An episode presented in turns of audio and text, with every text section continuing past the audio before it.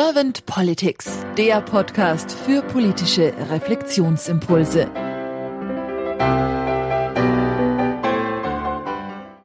Herzlich willkommen zum Podcast von Servant Politics, dem Podcast für politische Reflexionsimpulse. Mein Name ist Claudia Lutschewitz und ich bin heute im Gespräch mit Dr. Andreas Zeuch. Andreas, herzlichen Dank, dass du dich bereit erklärt hast, heute für unseren Dialog, für unser Gespräch. Du bist bei den Unternehmensdemokraten tätig und ich freue mich sehr auf unser Gespräch und auf deine Impulse zum Thema Politik von morgen, Zukunft der Politik. Du bist begeisterter Partizipationsorganisations Experte, würde ich jetzt mal sagen. Ja, und passt schon. Ja. Passt schon.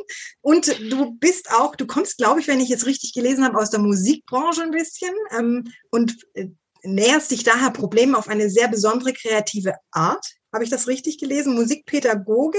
Äh, Musiktherapeut. Also Musiktherapeut. von daher würde ich nicht sagen, dass ich aus der musikalischen Branche komme. Natürlich habe ich viel mit Musik zu tun gehabt, aber vor allen Dingen eher mit therapeutischen Prozessen. Und das hat den Blick auf die Organisationsentwicklung und Transformation geprägt. Also die individualpsychologische Perspektive, Gruppenpsychologie, ähm, Gruppendynamik und dann die kulturelle Perspektive. Wunderbar. Und du gehst den Dingen auf jeden Fall gern auf den Grund. So verstehe ich auch deine Artikel, die du schreibst. Und ich habe auch verstanden, dass dein Motto ist, bediene dich deines eigenen Verstandes. Ja, ja, sehr. kann ich beipflichten. Sapere Aule passt. Ja, schön. Dann lass uns doch mal gleich in Medias Res gehen mit der ersten Frage. Andreas, was ist nach deiner Meinung die Aufgabe der Politik? Hm. Also da ich ja momentan bislang in den letzten 17, 18 Jahren vorwiegend im Bereich Wirtschaft tätig war, im Sinne von Organisationsentwicklung, Organisationsberatung, Training, Coaching, ähm, hat mich dieses Thema oder dieses Feld, dieser, dieser gesellschaftliche Sektor natürlich sehr bewegt. Und insofern bin ich der Auffassung, äh, dass eine marktfundamentale, marktradikale Sicht äh, ziemlich verheerende Konsequenzen hat. Ich erinnere nur mal an die Krise 2007, 2008, also die Subprime-Blase. Ähm, ich gucke mir den Klimawandel, das ist ja eigentlich eine Schönfärberei, also eher die Klimakrise gerade an. Das hat auch sehr, sehr viel mit äh, einer relativ sehr freizügig liberalen Sicht zu tun, dass der Markt dann schon alles regelt und die unsichtbare Hand des Marktes und alles so selbst organisiert funktioniert. Aber das halte ich für einen ziemlichen Trugschluss und eine ziemliche Illusion. Also dass der Markt halt eben nicht äh, äh, wirklich alles äh, sinnvoll aufarbeitet und integriert im Sinne des Gemeinwohls für uns alle. Das haben mhm. wir halt eben jetzt mindestens mal an diesen zwei Punkten gesehen. Äh, Infolgedessen hat aus meiner Sicht die Politik die sehr, sehr wichtige und zentrale Aufgabe, eine Aufgabe, die aber gerade jetzt im Sinne der Klimakrise überlebensnotwendig ist, eine sinnvolle, kluge Rahmenregulation zu schaffen für wirtschaftliche Prozesse, die nicht auf Kosten der Umwelt und äh, der Commons, also der, der Gemeingüter von uns allen geht. Mhm. Ja, mhm. und ich könnte das jetzt ganz konkret, wenn ihr wollt, auch noch an einem kleinen Mini-Beispiel ja, erläutern. Gerne. Ja, nicht, mhm. dass das so blasig, blubberig daherkommt. Also das kann schon ganz schnell sehr konkret auch im Sinne von, von äh, Legislative laufen, also Gesetzgebung. Ähm, es gibt einen, die Idee kommt nicht von mir, sie ist aber bisher sehr wenig diskutiert worden. Die kommt von Professor, mittlerweile verstorbenen Professor Scherhorn. Der hatte die Idee gehabt, das unlautere Wettbewerbgesetz aufzubohren und zu erweitern, nämlich um das Thema externalisierte Kosten. Sprich, äh, all das, was an ähm, Nebenkosten entsteht, die aber nicht eingepreist sind, also zum Beispiel Fleischpreise. Ja? Mhm.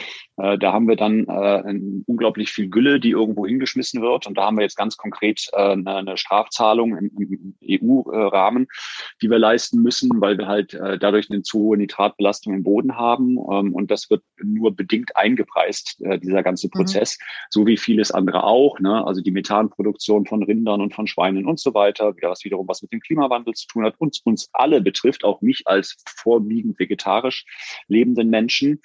Ähm, da muss ich sagen, das ist irgendwie nicht ganz korrekt und das ist eine Augenwischerei und das ist eben auch eine Form von unlauterer Wettbewerb äh, aus Sicht von Scherhorn und dem pflichte ich zum Beispiel bei. Also mhm. man könnte wunderbar ein bestehendes Gesetz nehmen und das dahingehend erweitern, dass man sagt, ja, also äh, es müssen schlicht und ergreifend alle Kosten, die bisher an die Gemeinschaft aller Steuerzahlerinnen abgewälzt werden, die müssen schlicht und ergreifend eingepreist werden und wenn sie nicht eingepreist werden, ist das ein unlauterer Wettbewerb, der unter Strafe gestellt wird. Mhm wäre eine ganz konkrete, sehr schnell äh, durchsetzbare Option ja, mhm. in einem Gesetz, was im Prinzip besteht. Mhm. Mhm. Dankeschön für das Beispiel. Mhm. Das heißt, wenn wir noch mal ganz kurz auf die Politik jetzt von heute kommen, wie fühlst du dich momentan in dieser gelebten Politik, die gerade so gelebt und praktiziert wird? Ja, schöne Frage. Tatsächlich eher ziemlich schlecht. Ähm, ich ärgere mich sehr und ich versuche es mal an, was klar zu machen, so wie weit diese Gefühlslage geht.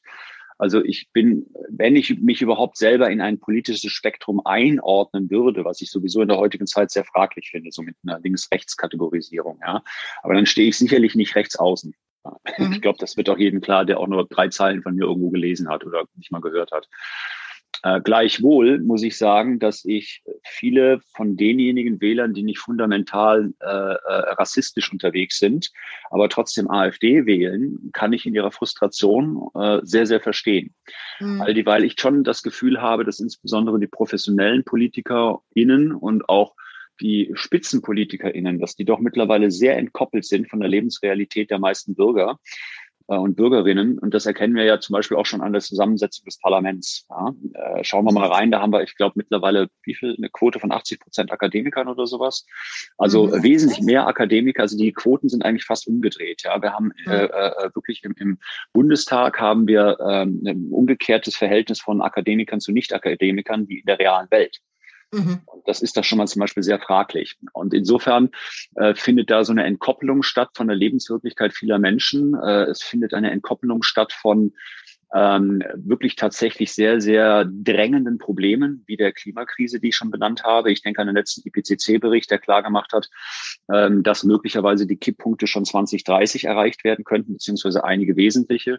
Und wenn, dann reden wir hier über eine Zeit von nicht mal mehr einer Dekade. Mhm, nicht ja. mal mehr das, das. Selbst ich mit meinen 53 Jahren werde das noch erleben.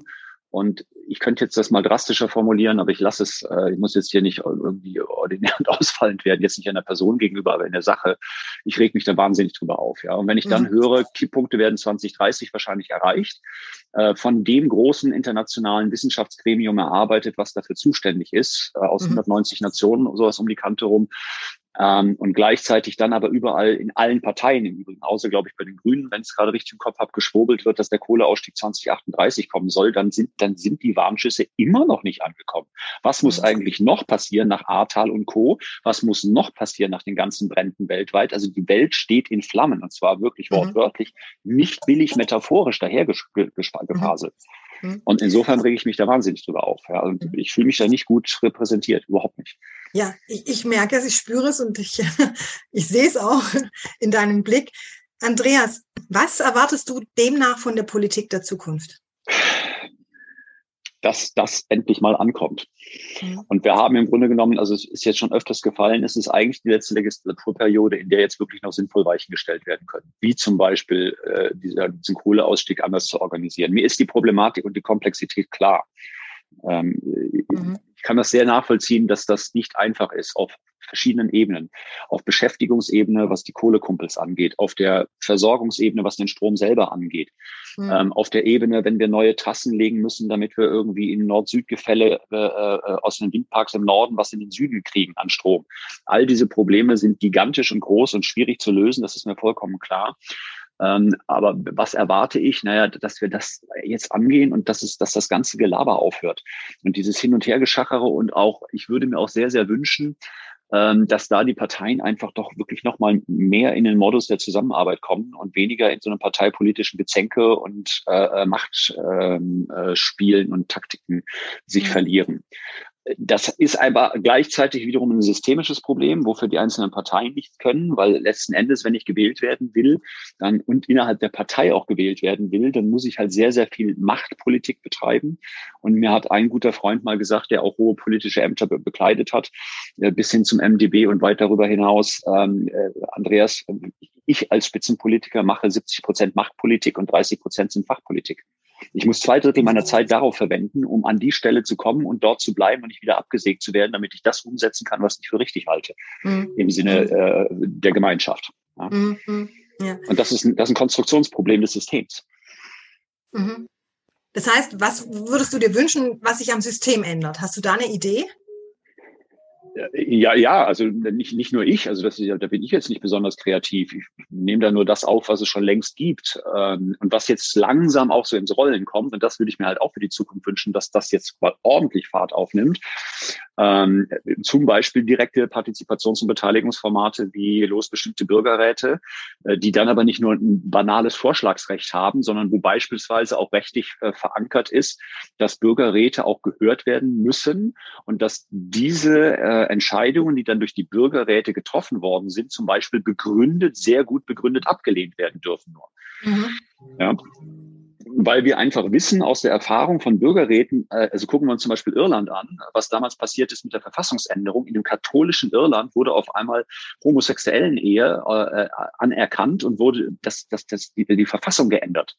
Mhm, ja, mhm. in einem Land, was katholisch ist. Das ist der Hammer. In Texas wurde, wurde Sonnenenergie bzw. Äh, äh, nachhaltige Energie durchgesetzt im Gegensatz zu äh, Öl in Texas. Mhm. Mhm. Ja, mhm. also das sind alles Gebiete, wo man eigentlich hochgradig vorurteilsbelastet von außen drauf gucken würde und denken würde, ja, also wenn wir da jetzt die Leute mal reden und, und denken lassen, dann kommt sowieso eine Grütze bei raus.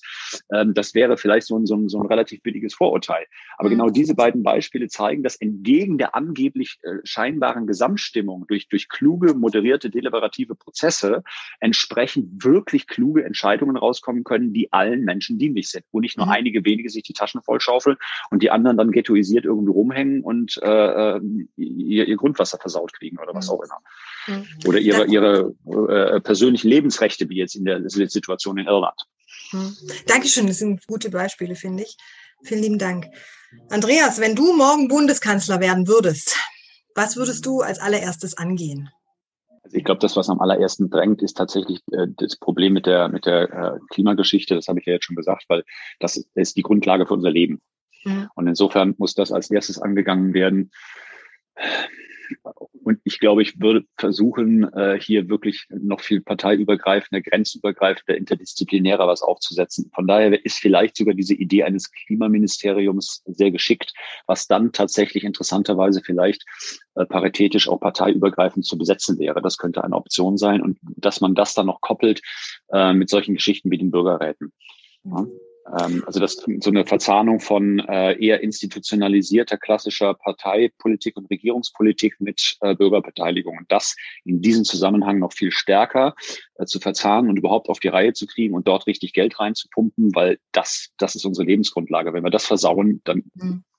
So, das ist eins. Und einen zweiten Punkt würde ich noch ganz klar angehen. Ähm, von außen betrachtet finde ich die Kommunikations- und Diskurskultur im Bundestag eine Katastrophe. Ähm, das, das ist einfach wirklich von anno dazu mal. Da werden mhm. keine Großgruppenmethoden eingesetzt. Man könnte dort mit Appreciate Inquiry, mit Open Spaces und ich weiß nicht was allem reingehen und könnte wirklich die ähm, die, die, die Arbeitskultur innerhalb der Demokratie, der, der, der Demokratie bei den äh, Berufspolitikern einfach mal massiv verbessern und verändern. Durch neue Technologien, Methoden und dergleichen mehr. Andreas, ich danke dir ganz herzlich für deine Gedanken, dass du heute zur Verfügung gestanden bist für den Diskurs oder für, die, für das Gespräch. Ich wünsche dir noch eine schöne Woche und sag einfach mal bis bald. Dankeschön, bis bald und danke gleichfalls.